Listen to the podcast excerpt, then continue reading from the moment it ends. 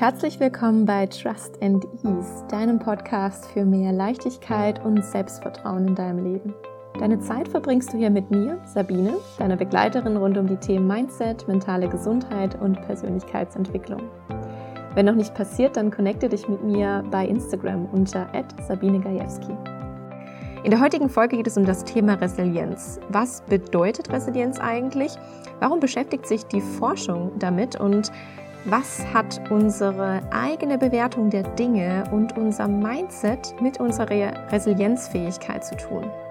Und ganz zum Schluss habe ich noch drei kleine Challenges, die du für dich mitnehmen kannst, um deine Resilienz im Alltag zu stärken. Wenn für dich Stress aktuell ein Thema ist, dann schau super gerne auf meiner Homepage vorbei. Dort habe ich eine kostenlose Audiosequenz für dich, die dich wieder zurück in die Ruhe und in den Fokus bringt, wenn du das Gefühl hast, dass dir aktuell alles zu viel ist. Alle Infos dazu findest du in den Show Notes. Und jetzt wünsche ich dir ganz viel Spaß mit der Folge. Hallo, ich freue mich, dass du da bist. Und heute soll es um das Thema Resilienz gehen. Ein absolut wichtiges Thema, wie ich finde, vor allem in der aktuellen Zeit. Und was bedeutet Resilienz eigentlich? Es gibt einen englischen Satz, der das ganz gut beschreibt, und zwar the capacity to bend without breaking. Und ein Bild, was mir dazu noch eingefallen ist, was ich auch ganz schön finde. Kennst du diese Kissen, die es gibt aus dieser speziellen, aus diesem speziellen Material, dieser speziellen Viskoseschaum, glaube ich, nennt man das, ähm, die, wenn du dich drauflegst und man geht dann wieder vom Kissen weg, dann bleibt diese Kuhle, der Abdruck vom Kopf für eine Zeit noch da und erst dann so Schritt für Schritt äh, richtet sich das Kissen dann wieder in den Normalzustand auf. Und das ist Resilienz. Also das Kissen ist deine mentale Gesundheit und wenn da jetzt ein Stein zum Beispiel drauf geworfen wird oder es drückt sich da irgendwas rein, also der Stressor, wie man das in der in der Forschung nennt, also die Dinge, die Stress eben zum Beispiel auslösen oder eben auch traumatische Erlebnisse, ähm, wären dann eben etwas, was zu diesem, zu der Verformung des Kissens führt. Also zu der Verformung in dem Moment von deiner mentalen Gesundheit. Und wenn dieser Stressor, dieses Erlebnis dann zu Ende ist sozusagen, dann hast du immer noch diese Kuhle. Und ja, wie schnell sich das dann wieder zurück in den Ausgangszustand begibt und ob es sich überhaupt zurück in den Ausgangszustand äh, begibt, ist so die Fähigkeit der Resilienz. Ja, also bleibt da so ein bisschen Kuhle noch da? Sieht man danach den Abdruck immer noch? Oder schafft es das Kissen vollständig wieder in die Ausgangsposition zurückzugehen? Also Resilienz beschreibt eben die Fähigkeit, sich von Schwierigkeiten, traumatischen Erlebnissen, Stress zu erholen, ohne sich zu sehr aus dem eigenen Gleichgewicht bringen zu lassen.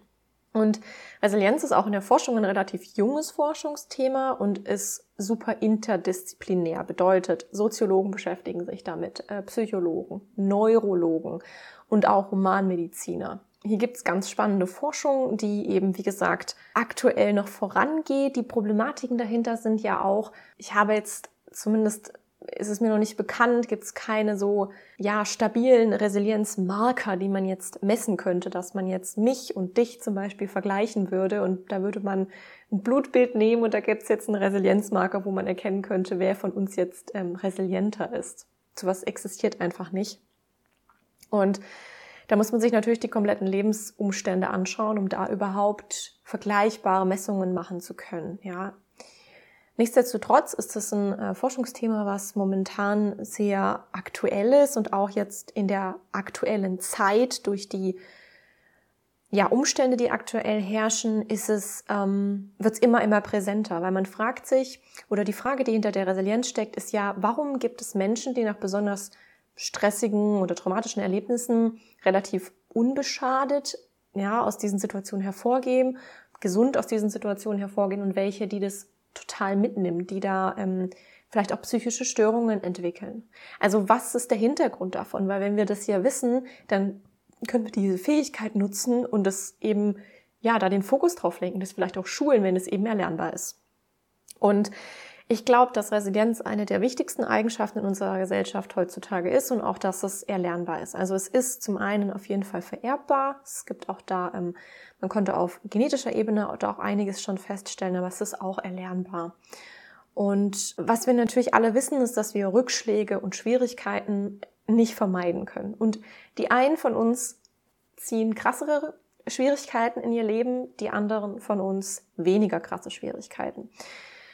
Tatsächlich ist es so, dass ähm, man wohl auch schon zeigen konnte, dass ja so drei bis vier ähm, schwerwiegende, sage ich jetzt mal, Erlebnisse, wie zum Beispiel der Verlust äh, von einer geliebten Person, ähm, dass drei bis vier solche Erlebnisse dazu führen können, dass die Resilienz, die Resilienzfähigkeit von einer Person verstärkt ist im Gegensatz zu jemandem, der zum Beispiel nur ein so ein Erlebnis hat.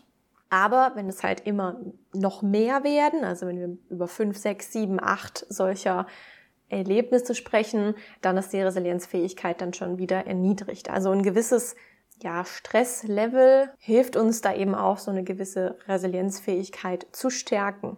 Aber das kommt ja nicht nur auf diese Erlebnisse per se an auf was es ja vor allem ankommt, und hier kommen wir wieder auf mein absolutes Lieblingsthema, auf dieses Mindset-Thema zurück, ist, wie gehe ich damit um? Wie sehr nimmt mich diese Situation mit? Wie sehr nehme ich diese negativen Erlebnisse denn auf? Habe ich die Einstellung, dass ich diese Herausforderung als Wachstum empfinde, vielleicht auch? Oder ist es für mich eher ein, ein, wie ein Gewicht, das an meinem, meinem Fuß baumelt und mich permanent nach unten zieht?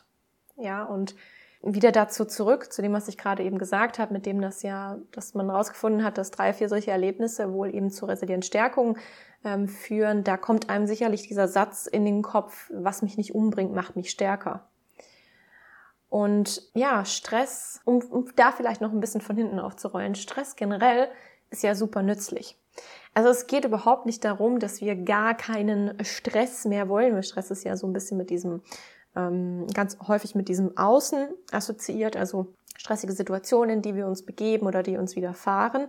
Aber Stress generell ist ja eine Reaktion vom Körper, die ausgelöst wird. Und ich, ganz gewagte These von mir, aber es gibt eigentlich keine stressigen Situationen. Der Stress entsteht als körperliche Antwort. Und warum entsteht es? Hier kommen wir auf das Reizreaktionsmodell. Ja, es gibt einen Reiz und dann wird eine Reaktion ausgelöst. Aber dazwischen gibt's noch etwas. Und das ist die Bewertung. Und die entscheidet, zu was für eine Reaktion es kommt. Und die entscheidet auch, wie resilient wir quasi mit dieser Situation umgehen. Also der Reiz ist dann eben ein Stressor. Also alles, was Stress verursacht. Was kann das sein? Der Beruf, die Familie. Ich habe in den letzten äh, Folgen schon darüber geredet. Bei uns kann ja, können ja ganz unterschiedliche Dinge Stress auslösen. Wie sehr mich die Situation stresst, also die Reaktion dann auch in meinem Körper, hängt ganz entscheidend auch davon ab, wie ich die Dinge bewerte. Und diese Bewertung nehmen wir in seltensten Fällen bewusst wahr. Das passiert eigentlich immer unbewusst, was auch gut ist, weil sonst würden wir uns keinen Meter fortbewegen. Ja, also wenn wir über alles erstmal nachdenken müssen, was wir machen und wie wir reagieren, dann würden wir überhaupt nicht mehr vorankommen. Also das meiste läuft natürlich unterbewusst ab. Ähm, da sind einfach schon Pfade verankert bei uns, auch äh, im, im Nervensystem, dass da wirklich die Mechanismen laufen schon so, die sind so eingespielt, die laufen jeden Tag gleich. Also die 95 Prozent auch der Gedanken, die wir haben, sind jeden Tag dieselben. Also es sind immer die gleichen Pfade, die abgelaufen werden.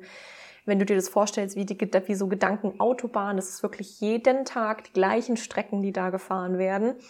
Und wenn wir das ändern wollen, dann müssen wir neue Pfade anlegen. Also dann dürfen wir nicht mehr diese Autobahn nehmen, die wir jetzt automatisch befahren würden, automatisch diese Strecke nehmen, sondern wir müssen eine neue Strecke wirklich, ja, einen neuen Trampelpfad anlegen. Also, und dann ist es die Wahl zwischen dieser breiten, ja, gut befahrbaren, schnellen Autobahn, die schon da ist, die geradeaus geht, im Vergleich zu dem neuen Trampelpfad, den wir nehmen, wenn wir eine Situation neu bewerten wollen.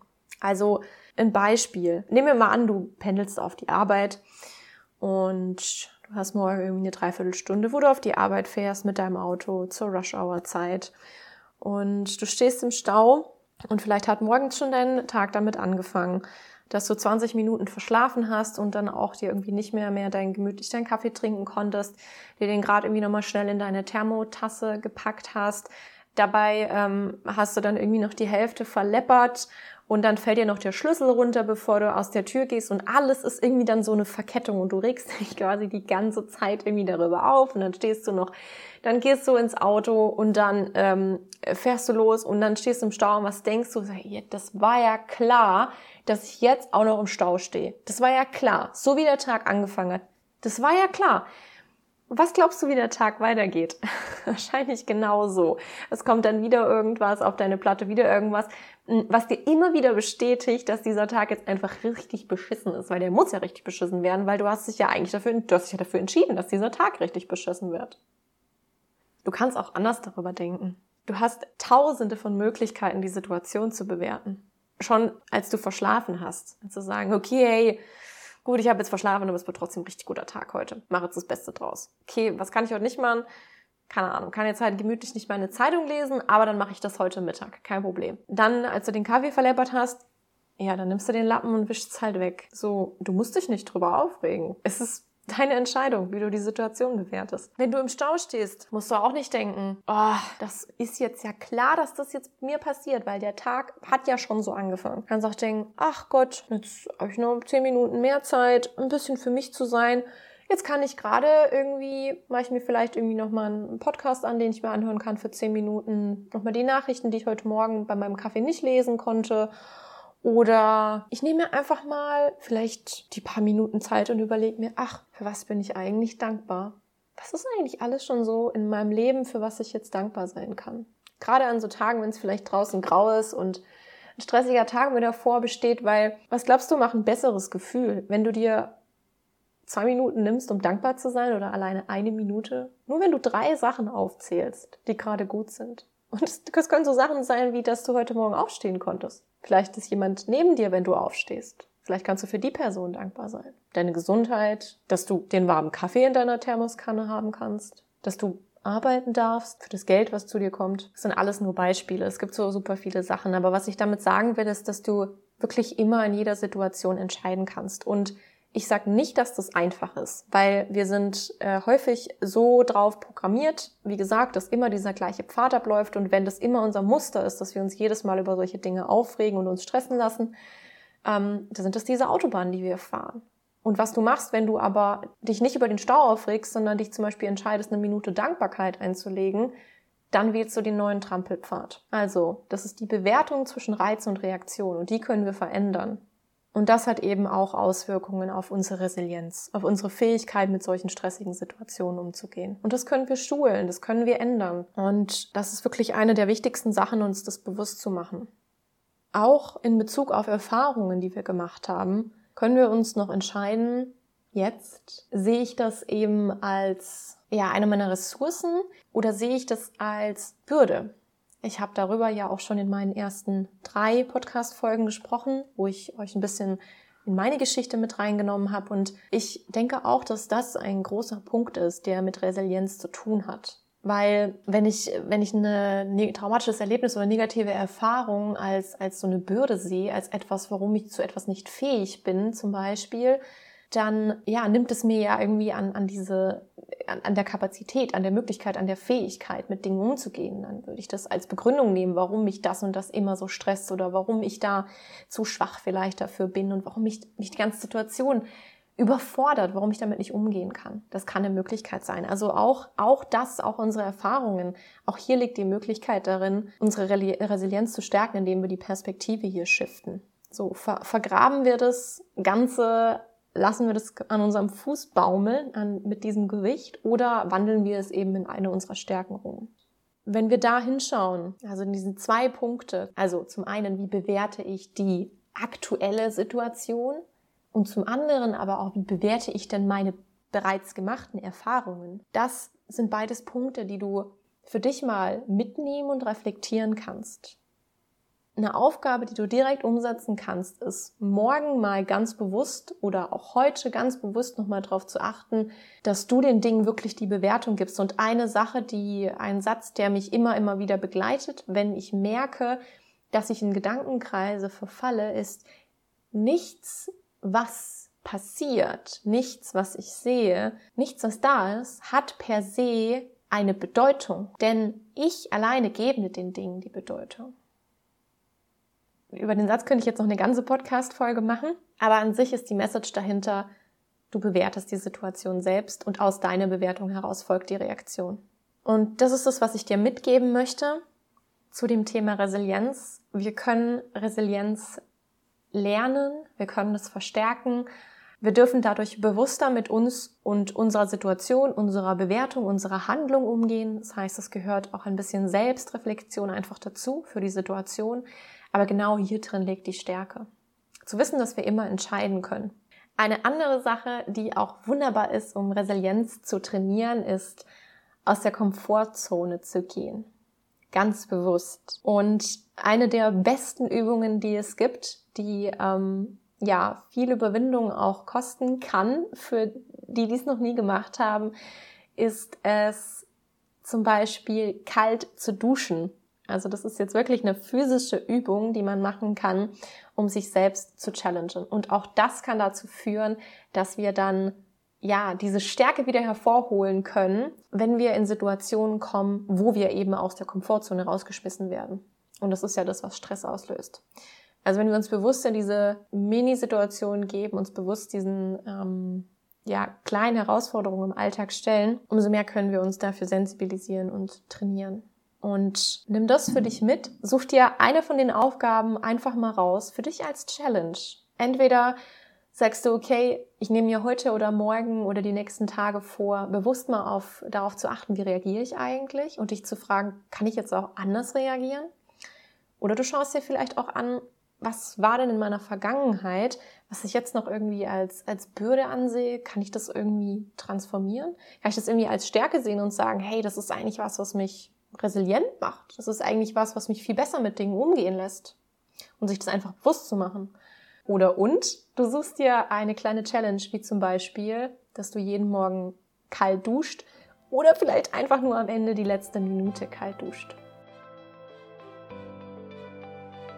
Ich hoffe, du konntest was mitnehmen aus dieser Folge für dich.